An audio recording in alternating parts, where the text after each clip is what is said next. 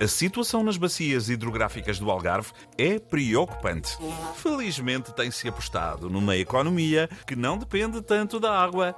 Ai sim. Sim, turismo intensivo, imensas piscinas, múltiplos campos de golfe. Ah, estou a ver. Até na agricultura tem havido a preocupação de apostar em espécies que não precisam de muita rega.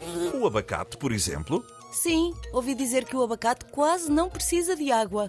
nenhuma. É uma fruta do deserto.